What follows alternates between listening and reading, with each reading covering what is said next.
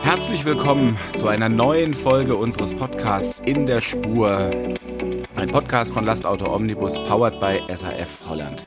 Heute habe ich wieder einen ganz besonderen Gast, einen Praktiker, einen Philosophen, einen Fußballfan, einen Unternehmer erster Güte. Ich begrüße Dr. Michael Lege, den Doktor äh, lasse ich dir einmal hier in der Begrüßung. Ansonsten gehe ich auf Micha, so wie wir uns äh, lange halt duzen. Und ich freue mich, dass du da bist, Micha. Grüß dich. Ja, lieber Olli, herzlichen Dank für die tolle Begrüßung. Ja, also du hast äh, natürlich die äh, Ansprüche relativ hoch gehangen. Ja, ähm, ich bin ein ganz einfacher Spediteur und Logistiker aus Geistingen Steige. Ja, und ähm, freue mich halt, äh, dass wir beieinander sind, uns mal wieder sehen und äh, hören. Ja, bin gespannt auf deine Fragen. Sehr schön. Ich freue mich wirklich aufs Gespräch und du bist natürlich ein ganz bescheidener, bescheidener Unternehmer. Ich kenne dich ähm, aber nicht nur bescheiden, sondern natürlich auch sehr erfolgreich, immer innovativ, immer mit ganz hohen Qualitätsansprüchen.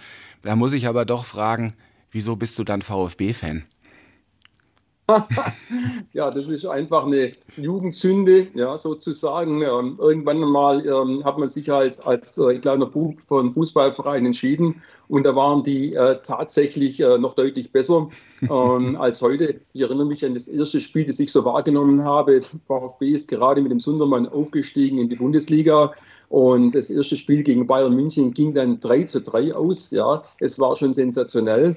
Hansi Müller ähm, hat dort äh, reüssiert, war, war also eine tolle Geschichte. Ja, und ich bin Schwabe und Schwaben sind äh, sehr treu. Und ähm, deswegen habe ich da meine Meinung einfach nicht mehr geändert. Ja, es wäre ein leichtes gewesen, ja, äh, jetzt zu sagen, ich gehe jetzt äh, Richtung Schwarz-Gelb oder Richtung Rot natürlich, aber äh, das kann man einfach nicht. Also, äh, wenn man einmal VfB-Fan ist, dann ist man es ein Leben lang, aber es ist schon eine harte Prüfung. Da hast du vollkommen recht. ich drücke dem Verein auf jeden Fall die Daumen. Ich möchte gerne äh, weiter in einer Erstligastadt in Stuttgart leben, aber das wird noch ein hartes Stück Arbeit für den Rest der Saison. So sieht aus. Genug geplaudert über Fußball. Micha, Du weißt, in diesem, in diesem Podcast sprechen wir über die vier Megatrends, die uns letztendlich alle interessieren, die uns alle begleiten und wo wir auch heute natürlich alle schon gefordert sind, uns drauf, drauf einzustellen. Aber vielleicht sagst du noch mal ganz kurz, für die, die euch vielleicht nicht so gut kennen, Micha, erklär uns in kurzen Sätzen, Wiedmann und Vince, wo kommt ihr her? Was macht euch so besonders? Ja, wir sind das äh, klassische baden-württembergische Familienunternehmen. Wiedmann Winz ist 1941 äh, von Hugo Wiedmann gegründet worden in Bad Überkingen als reines Fuhrunternehmen. Ähm, er musste dann leider mit seinem ersten LKW äh, in den Krieg ziehen und äh, 1945 ging es dann weiter äh, eigentlich äh, so, wie es bei vielen weiterging. Der hat sich vom Schrottplatz einen alten Holzgaser-LKW geholt und mit dem dann Verkehre in ganz Deutschland durchgeführt. Mhm. Ja, und das Ganze hat sich dann immer weiter äh, entwickelt und äh, wir haben dann äh, schon äh, eine gewisse Kompetenz so im Bereich Getränketransport entwickelt. Stahl hat man auch sehr viel transportiert und als ich dann 98 dazugekommen bin, ist eigentlich die Logistik immer mehr in den Vordergrund gerückt und meine erste Tat war eigentlich, dass man 98 dann eine Lagerhalle angemietet hat, um mhm. überhaupt mal ein Angebot zu schaffen. Mhm. Und äh, das Ganze hat sich dann weiterentwickelt. Wir haben halt viele gute Logistikprojekte, insbesondere aus dem Bereich Consumer oder Automotive. Mhm. Und die Logistik macht etwa ja, 45 Prozent von unserem Umsatz aus. Ah, ähm, der andere Bereich neben der Kontraktlogistik, äh, das ist äh, der Bereich europäischer Landverkehr, wo wir auch jeden Tag mit 200 LKWs auf den Straßen Europas unterwegs sind. Das macht nach wie vor sehr viel Spaß und auch das Geschäft wollen wir eigentlich weiter ausbauen. Aktuell haben wir etwa 400 Mitarbeiter und ähm, nicht nur 200 LKWs auf der Straße, sondern auch äh, etwa 140 Stapler im Betrieb auf etwa 70.000 Quadratmeter Lagerfläche. Ja, und äh, ich bin jetzt die dritte Generation und die vierte ist den Startlöchern und ich glaube, wir haben ganz gute Voraussetzungen geschaffen, um auch in Zukunft etwas mitzumischen. Perfekt, perfekt. Und da habt ihr natürlich die super, eine super Mischung im, im Laden. Immer noch den Fuhrpark, europäischer Landverkehr, Logistik dazu.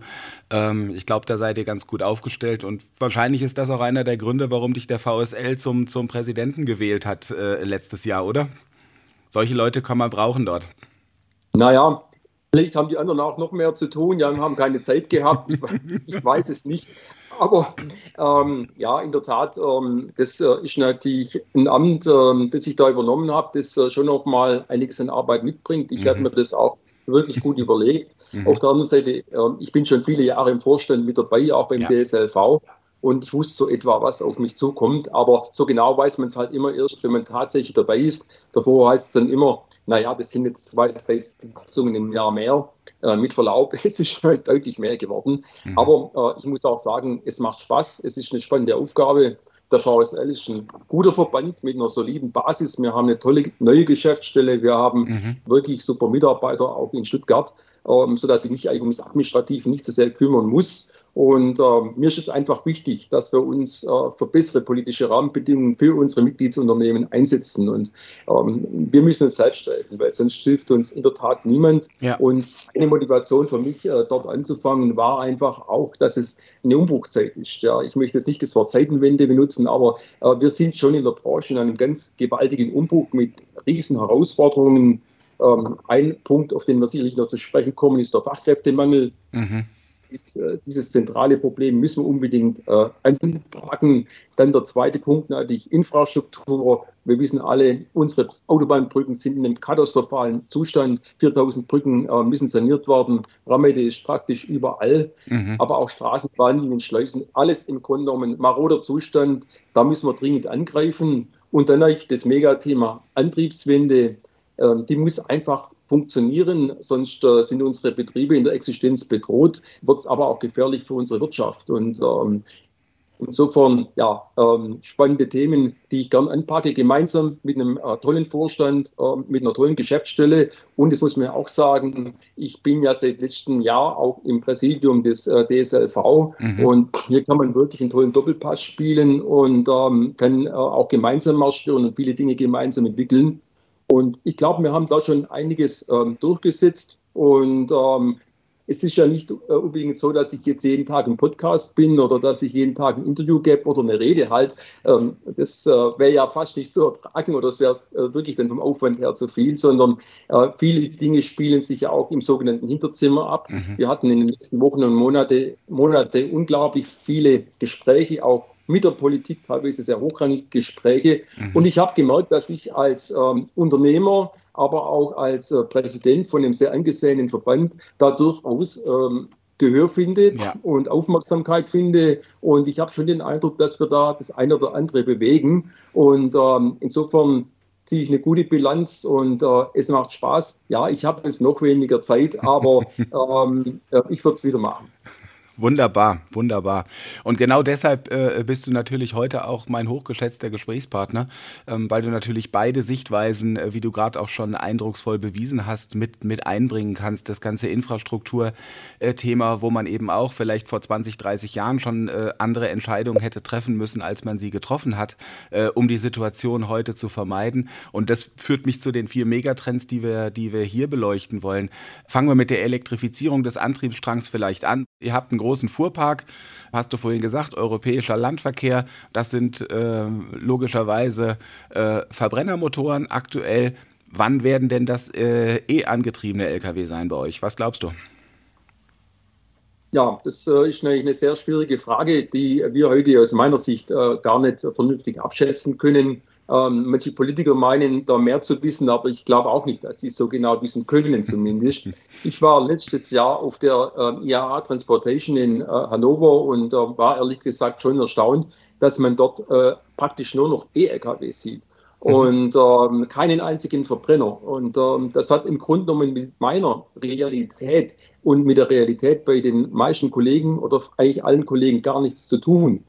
Und äh, man muss ganz klar sagen, äh, wir sind noch weit davon entfernt, dass wir hier jetzt im großen Stil E-LKWs einkaufen. Mhm. Und wenn man sich mal anschaut, dass Daimler vielleicht in, diesem Jahr 800 äh, Fahrzeuge verkaufen wird und auch die anderen Hersteller ähm, verkaufen hier nur homöopathische Dosen und wahrscheinlich hochsubventioniert und für irgendwelche ähm, Show-Effekte überwiegend, ja, ähm, dann zeigt das ganz klar, dass Anspruch und Wirklichkeit bei der Antriebswende auseinanderfallen. Also ähm, ich war jüngst in Wort und bin zum ersten Mal in meinem Leben mit dem E-Actros dann auch auf der Autobahn unterwegs gewesen. Das hat Spaß gemacht, das Ding ging wirklich ab wie eine Rakete. Mhm. Es funktioniert in der Praxis. Aber ähm, solange hier die Infrastruktur fehlt, sprich wir haben keine Netze, wir haben keine Ladeinfrastruktur, ja. Ähm, europaweit sieht es noch viel schlimmer aus wie in Deutschland, ja. Und es wird noch viele Jahre dauern, bis wir hier weiterkommen. Ähm, so lange kann man einfach äh, nicht sagen, der E-Lkw wird im großen Stil bei uns eingesetzt. Und ich spreche hier noch gar nicht äh, von den Kosten, die auch enorm sind und die man auch umsetzen muss. Ja. Mhm. Und wie gesagt, im Moment für uns neben den Kosten das größte Problem, ja, die Infrastruktur, um es mal klar zu sagen, wir haben hier am Standort nicht die Möglichkeit, aktuell die Fahrzeuge äh, zu laden, jedenfalls kurzfristig zu laden. Wir müssten ein acht Kilometer langes Kabel durch die ganze Stadt Geislingen ziehen zu unserem äh, Betriebshof, äh, um das umzusetzen. Und wenn man weiß, ähm, äh, wie lange es dauert, bis in Deutschland ein Kabel gezogen wird und wie lange es vor allem dauert, bis es genehmigt wird, ja, mhm. Ähm, da kann man sich mal vorstellen, was das für eine Herkulesaufgabe ist.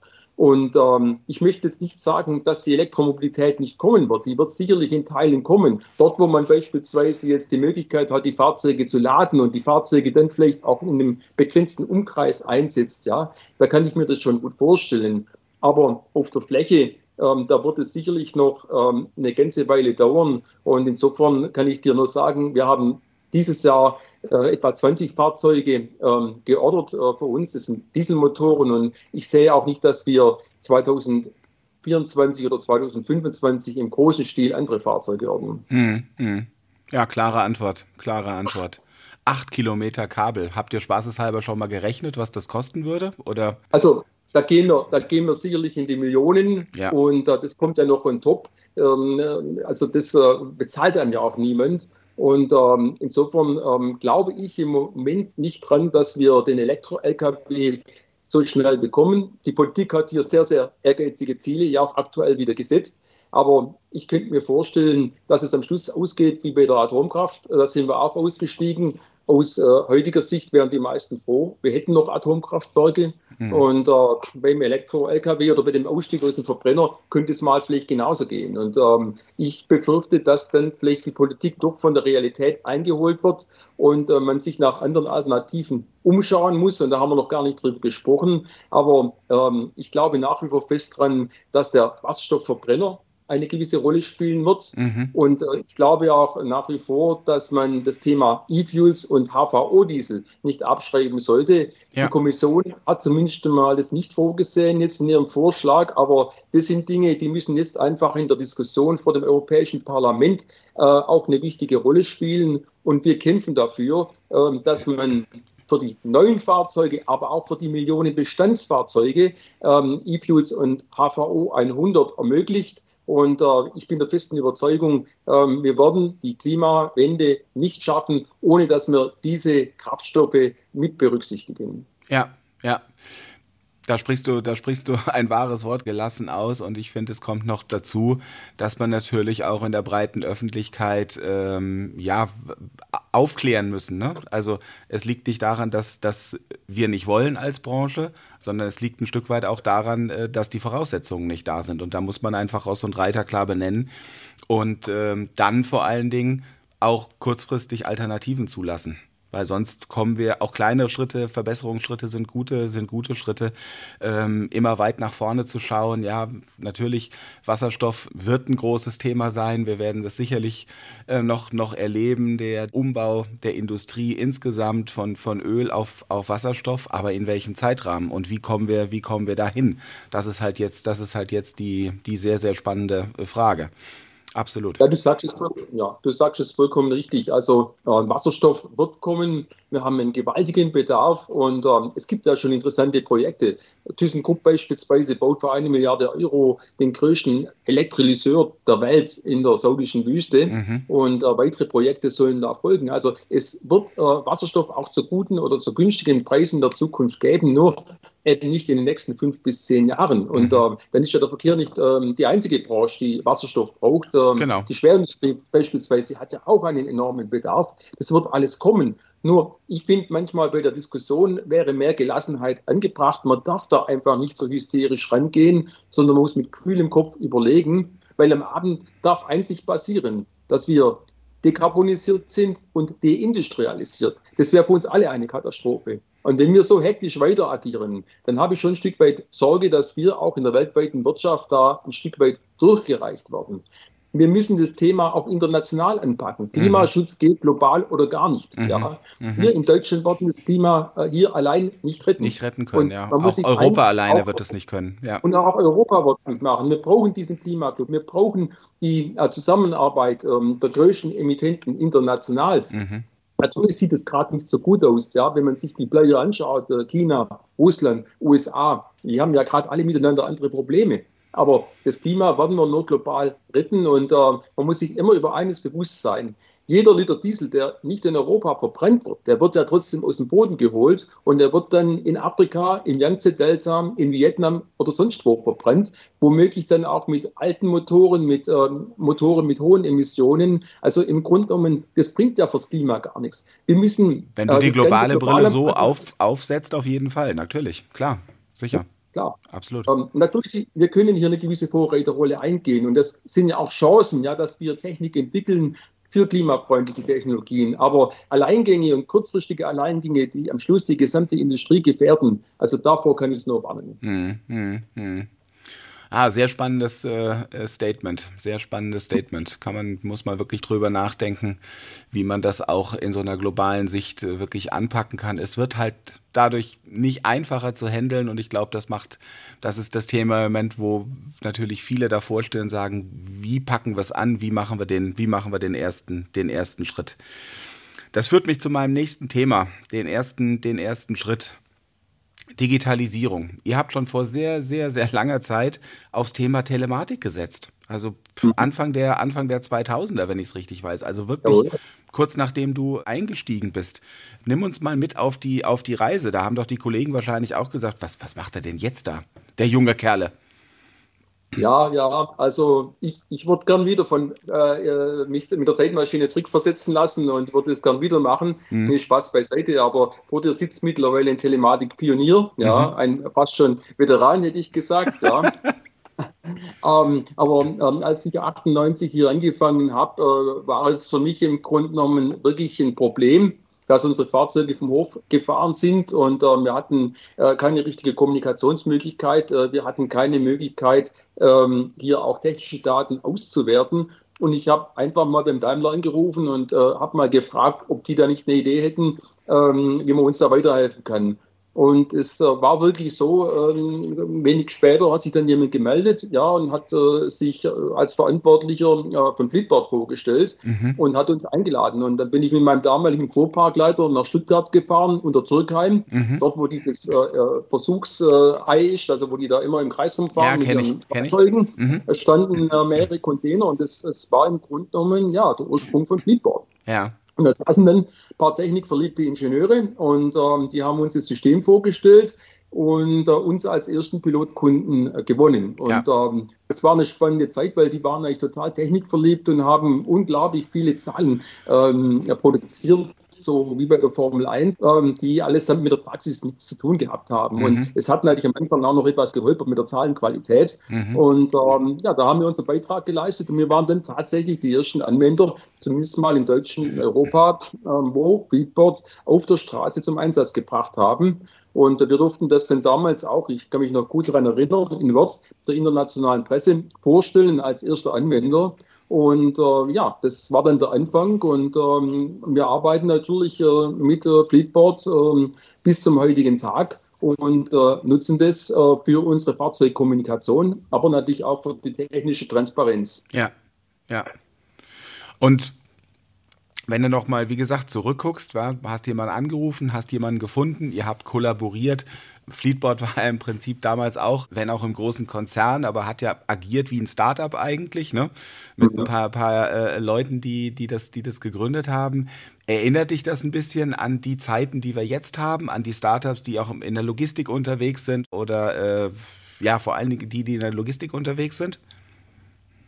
Naja, also ich glaube, das kann man gar nicht ganz vergleichen. Also ähm, da haben wir heute nochmal eine ganz andere Aufbruchsstimmung. Das war eigentlich damals mhm. schon ein echtes Highlight, ja, und ähm, war spannend und äh, also die Resonanz, ähm, die war auch, die war auch riesengroß. Also ich erinnere mich äh, dran, äh, es gab mal eine Daimler Kundenzeitung, ja, und äh, da war dann der Titel Wiedmann und Winz ähm, sparen mit der Maus. Mhm. Und wir waren da so begeistert äh, damals, ja, dass die äh, so groß, äh, großseitig berichtet haben über unsere Telematikaktivitäten und haben dann die Zeitung gleich an unsere Kunden verschickt. Ja. Mhm. Und äh, die Konsequenz war, ähm, dass wir dann viele Anrufe bekommen haben. Ja, was haben wir davon? Ja, ja. Ähm, das, das, äh, da haben wir dann natürlich keine Zeitungen mehr verschickt. Also das hat schon für gewisses Aufsehen gesorgt, nicht Spaß beiseite, aber was wir jetzt eigentlich in der Folge auch mit äh, Digitalisierung und immer mehr auch künstlicher Intelligenz erleben, ja, ähm, das ist eigentlich schon nochmal ein ganz anderer Umbruch, das muss man ganz klar sagen und ähm, das kann man glaube ich nicht ganz mit dieser Zeit damals vergleichen. Aber vielleicht liegt es auch daran, dass es schon so lange her ist. ja, ein Stück weit, Stück weit sicher, äh, sicherlich. Was habt ihr aktuell für Digitalisierungsprojekte? Was sagst du, wo, wo seid ihr im Moment beschäftigt oder, oder was beschäftigt euch besonders aktuell? Und ich denke mal, das Thema Telematik, das sind wir auf dem aktuellsten Stand. Und ähm, da geht es jetzt eben teilweise noch darum, dass man die Daten wirklich ins Controlling zieht. Ja, ähm, dass man da ein bisschen noch verfeinert. Wir machen es da schon seit äh, vielen Jahren. Aber ich denke mal, darüber hinaus äh, sind es eigentlich jetzt andere Themen, äh, die uns umtreiben. Wir haben aktuell ein elektronisches Archiv eingeführt. Mhm. Äh, in der Kontaktlogistik ähm, tauschen wir gerade unser Lagerverwaltungssystem mhm. aus. Mhm. Und äh, wir wollen auch dieses Jahr nochmal ein ähm, digitales Vertragsmanagement äh, einführen. Das sind die Dinge, äh, die uns so umtreiben. Und ähm, aktuell, aber das hängt auch ein Stück weit davon ab, ähm, was der Kunde will, wollen wir auch das Thema ähm, Plattform und äh, Vernetzung äh, mit unseren Kunden ein Stück weit vorantreiben. Ja. Aber das ist schon im Ladungs- und Teilladungsbereich, in dem wir uns äh, bewegen, nicht so stark gefragt wie jetzt ähm, vielleicht äh, im CAP-Bereich oder im Stückgutbereich. Ja, ja, absolut. In der Kontaktlogistik ist es anders. Da muss man ganz klar sagen, da will der Kunde eine enge Vernetzung und wenn man dort nicht in der Lage ist, jetzt eine SAP-Standleitung herzustellen oder auf dem ERP-System von dem Kunden zu arbeiten, dann braucht man sich da gar nicht äh, vorstellen. Und äh, da ist es mir ja extrem wichtig, dass äh, unsere IT-Abteilung äh, einen guten Doppelpass spielt mit der IT-Abteilung des Kunden. Also das sind schon Dinge, die waren heute als selbstverständlich vorausgesetzt. Ja, ja. Du hast deine eigene IT-Abteilung angesprochen.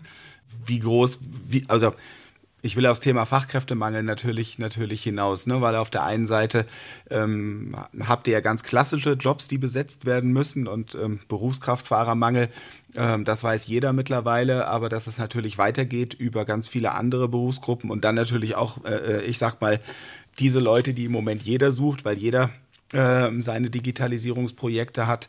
Ähm, wie seid ihr da aufgestellt?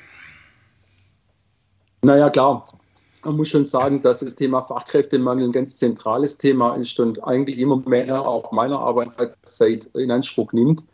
Ich denke mal, ähm, es gelingt immer wieder, die Stellen zu besetzen, auch gut zu besetzen, mhm. wenn wir Auszubildende haben, wenn wir BA-Studenten haben, die äh, fertig werden, wenn wir auch im Personalmarketing eine gewisse äh, Professionalisierung betreiben, aber auch natürlich in unserer Personalabteilung da betreiben wir mittlerweile insgesamt schon einen großen Aufwand. Ja. Mhm. mhm. Allein um Auszubildende äh, zu bekommen, ähm, sind wir heute im Kino, wir sind äh, bei Messen, wir machen hier Nachbarausbildung, ja. Äh, wir haben Partnerschaften mit Schulen, äh, Praktikas, äh, Broschüren, also ähm, im Internet einen sehr großen Auftritt, mhm. Äh, was das mhm. anbelangt. Mhm. Das ist eigentlich schon wahnsinnig. Das macht man gefühlt alles auch noch irgendwo nebenher, aber so ist es auch nicht. Man hat ja Leute, die einem helfen da mhm. dabei.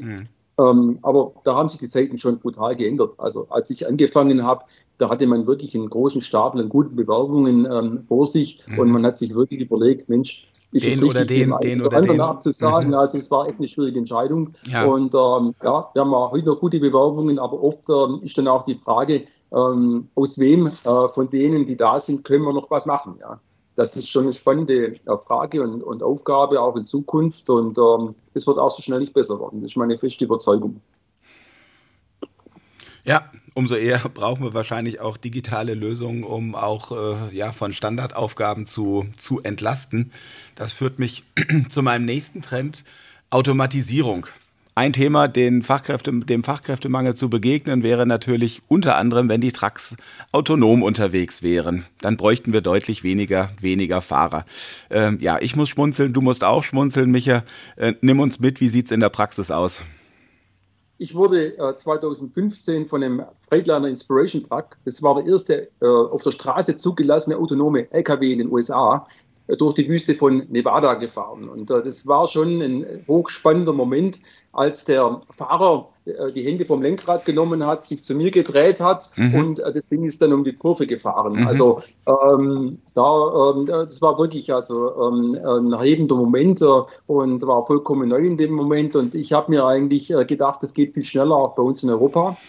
Ähm, ja, aus heutiger Sicht muss man leider sagen, wird es wahrscheinlich noch einige Jahre dauern. Und äh, ich sehe dann auch nicht den äh, menschenleeren Truck, sondern äh, ich sehe dann eher eine Entlastung für den Fahrer. Vielleicht auch äh, die Möglichkeit, dass der dort seine Pausen ähm, verbringt. Aber äh, das wird vielleicht ähnlich sein wie beim Flugzeug. Das fliegt auch schon seit 50 Jahren im Autopilot, aber der Pilot ist immer noch an Bord. Würde mir sich auch komisch vorkommen, wenn es anders wäre, ehrlich ja. gesagt. Und ja. ich ja. denke mal, es wird beim LKW ähnlich laufen. Aber ich glaube nicht, dass es etwas ist, was uns morgen, übermorgen weiterhilft. Ähm, wir brauchen da neue Strategien, neue Wege, um eben Fahrer ins Cockpit zu bekommen. Mhm. Mhm. mhm. Ja, das glaube ich, das glaube ich auch. Da müssen versuchen, den Job attraktiver zu machen, auch Karrierepfade vielleicht zu zeigen. Ähm, wir haben ja viele Themen, eine Ausbildung, die sehr teuer und sehr schwierig ist. Also und natürlich, ich denke immer bei dem autonomen Fahren oder bei dem assistierten Fahren, wenn es uns vielleicht irgendwann gelingt, die, ich sag mal, die Zeit, wo das Auto alleine fährt, ähm, zumindest teilweise auf die Lenkzeit anzurechnen, dass man vielleicht noch nach Hause kommt und nicht noch mal eine Nacht irgendwo auf dem Rasthof sein muss, das würde vielleicht auch helfen, den Job eine, äh, ein Stück weit attraktiver zu machen. Absolut. Also ähm, ich will es auch nicht für die Zukunft ausschließen. Ähm, mein Eindruck ist, dass die Entwicklungsabteilungen äh, der großen OEMs momentan eher auf alternative Antriebe konzentriert sind. Alles ja. können die ja auch nicht leisten. Ja, und es wird ja auch weiter geforscht und äh, die Fahrzeuge sind ja auch unterwegs. Also ähm, wie gesagt, es wird kommen, aber es wird uns das Berufskraftfahrerproblem nicht kurzfristig lösen. Mhm. Und deswegen ähm, ich sage immer, Leute, lernt Berufskraftfahrer. Das ist ein sehr interessanter Beruf. Es ist ein Beruf mit Zukunft und ähm, wie du schon gesagt hast, ja, ähm, ähm der Fahrer hat auch in Zukunft die Möglichkeit, jedenfalls auch bei uns und aber auch bei anderen Kollegen, dass er halt über den Fahrerberuf hinaus sich weiterentwickelt, beispielsweise in der Logistik. Da haben wir also sehr prominente Beispiele, mhm. ähm, wo Fahrer heute beispielsweise auch Teamleiter sind oder, mhm. oder Leiter sind von dem Logistikzentrum. Mhm. Ähm, das ist ja alles möglich, ja, oder in der Fuhrparkleitung heute ja, arbeiten. Ja. Ähm, also es ist ein Beruf mit Zukunft, das braucht keiner denken, er landet den Beruf und äh, in drei oder vier Jahren wird er abgeschafft. Also äh, im besten Fall wird ihm da ein Stück weit Arbeit abgenommen, aber er wird weiter an Bord sein und er wird weiter gebraucht werden. Ja, absolut, absolut. Prima. So. Digitalisierung, Elektrifizierung, Automatisierung. Bleibt eigentlich nur noch als letzter Themenpunkt die große, die große Klammer. Warum machen wir das alles? Es geht um Sustainability, es geht um, um Nachhaltigkeit. Wir sind ja immer wieder schon mal dran entlang gekommen heute in unserem Gespräch, aber vielleicht noch mal, noch mal ganz konkret nachgefragt. Jetzt bei dir, du hast gesagt, europäische Landverkehre, Lkw. Habt ihr überhaupt die Möglichkeit, Verkehre zu, zu verlagern auf, auf CO2-ärmere Alternativen, auf die Bahn oder was, was, auch, was auch immer? Oder was, was treibt euch sonst so um beim Thema Nachhaltigkeit? Man, ein Schwabe ist ja im Prinzip von Natur aus nachhaltig. Sustainability, Nachhaltigkeit heißt ja auch immer ein bisschen was sparen. Und das macht der Schwabe natürlich mit, äh, äh mit großer Wonne. Und von daher glaube ich, dass wir hier da durchaus, durchaus Vorreiter sind. Oder siehst du es anders? Naja, da höre ich ja schon eine gewisse Ironie raus. Ja, ich muss also nur ein schon bisschen, sagen. Nur ein bisschen. Ja, sag mal, äh, ich glaube, du kommst ja aus NRW. Ja, genau. Äh, richtig weiß und seid mal froh, dass der Schwabe so nachhaltig und sparsam ist. Ja, deswegen äh, können wir euch auch ständig mit dem Länderfinanzausgleich unterstützen da oben. Ja, sonst wären bei euch wahrscheinlich schon die Lichter ausgegangen. Ja, Nee, Spaß natürlich. ich helfe seit 25 Jahren aus Stuttgart mit, jawohl, ich zahle mit. aber das stimmt, ja, das aber das stimmt. Auch, ja, das finde ich auch nur gerecht und anständig. Ja. absolut, ja, absolut. Ähm, nee, aber ich äh, denke mal, ähm, Nachhaltigkeit, nachhaltiges Wirtschaften ist extrem wichtig in ähm, allen Bereichen und du hast ja schon den Transport äh, angesprochen. Ähm, wir äh, kämpfen natürlich seit Jahren darum, dass wir den äh, Spritverbrauch runterkriegen. Das hat natürlich eine Nachhaltigkeitskomponente. Äh, unsere Fahrzeuge liegen heute bei 23, 24 Liter ja, ja. Ähm, auf 100 Kilometer. Das ist natürlich sensationell gut. Als ich angefangen habe, waren wir bei 30 Liter. Ja. Ähm, wir sind auch bereit, äh, das Thema Aerodynamik äh, zu unterstützen. Mhm. Ähm, wir haben vor einigen äh, Jahren mal einen äh, Test äh, gefahren, ja, mit einem aerodynamisch optimierten Auflieger. Mhm. Äh, da haben wir noch mal 10 Prozent und mehr rausgeholt. Mhm. Das ist also spannend. Mhm. Höchste Zeit, dass man hier auch die Fahrzeuge entsprechend zulässt. Mhm. Und ähm, da verspreche ich mir auch was davon. Also man sieht beim, beim aktuellen Truck, man hat wirklich noch nicht alle Register gezogen und beschäftigt sich jetzt schon mit dem Außenverbrennungsmotor. Mhm. Also da kann man einiges tun und wir versuchen natürlich in der Disposition auch unsere ähm, Kilometer zu optimieren. Ähm, um einfach auch hier äh, natürlich äh, wirtschaftlich und nachhaltig äh, zu produzieren und natürlich auch unsere Fahrzeuge auszulasten. Ja. Ähm, das ist übrigens auch ein Argument für den Lang-LKW, das darf man nicht vergessen. Absolut. Ähm, der Lang-LKW ist ein Öko-LKW, ähm, der im Grunde auch der Umwelt dient. Und insofern wäre es natürlich zu wünschen, dass der sich noch stärker durchsetzt auf unseren Straßen. Also wie gesagt, im Transport sind wir schon sehr lang nachhaltig unterwegs. Es wird leider Gottes von der Öffentlichkeit nicht immer so wahrgenommen. Aber äh, wenn man heute mal den Spritverbrauch von einem SUV, und ich treibe hier ausdrücklich keine SUV-Beschimpfung, mhm. aber wenn man mal den Spritverbrauch äh, von dem anguckt, äh, wenn der äh, flott unterwegs ist und es vergleicht mit dem 40 Tonnen LKW, ähm, dann ist äh, der 40-Tonnen-LKW sicherlich deutlich sparsamer Verhältnis. Und das muss man einfach mal sehen. Ja. Mhm. Aber nachhaltiges Wirtschaften setzt sich bei uns natürlich fort, beispielsweise auch bei den Gebäuden.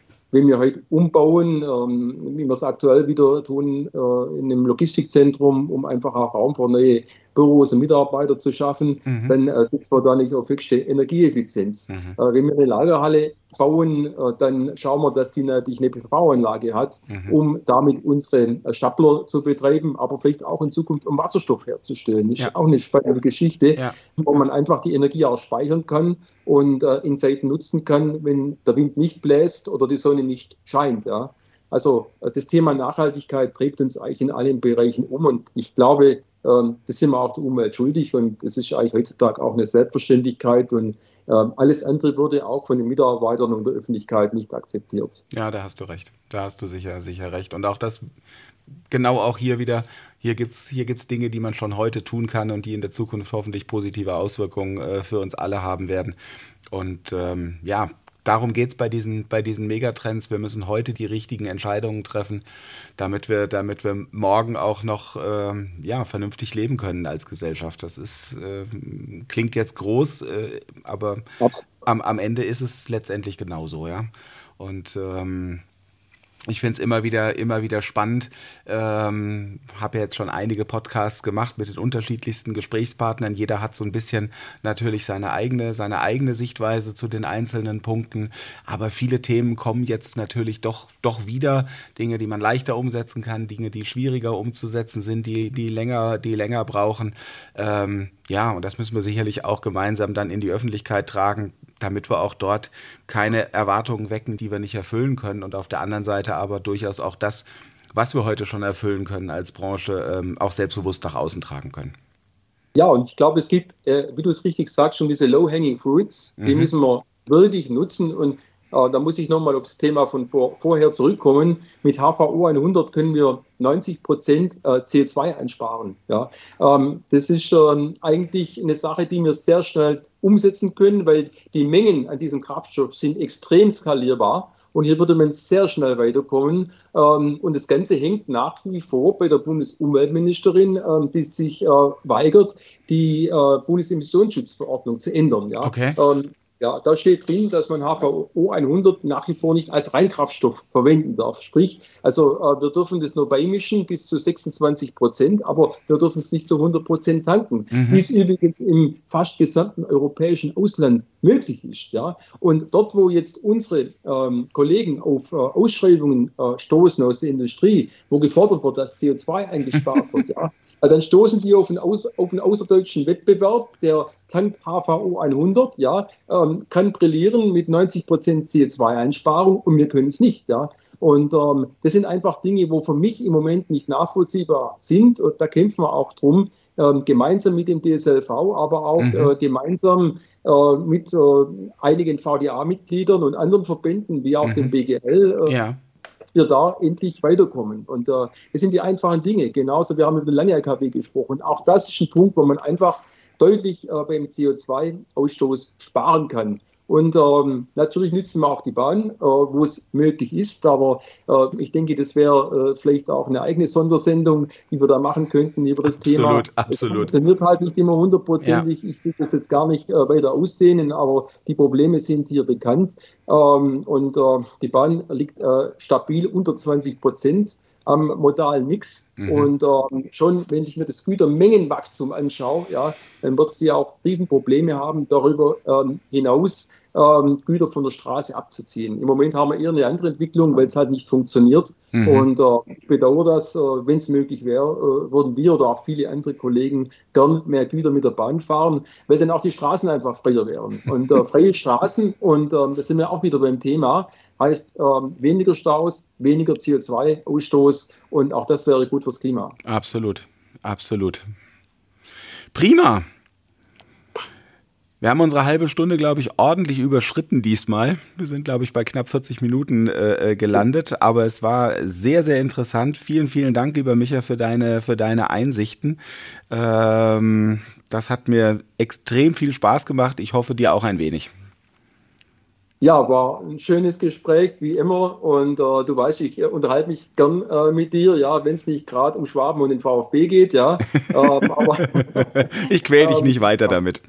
Ansonsten, ja, bist ein sehr angenehmer Gesprächspartner und äh, wie gesagt, äh, toller Podcast, ja, tolles Produkt und ich wünsche euch weiterhin äh, viel Erfolg und ich freue mich auf unser weiteres Miteinander. Wunderbar. Micha, ich sage vielen Dank und an die Hörer, bleiben Sie in der Spur.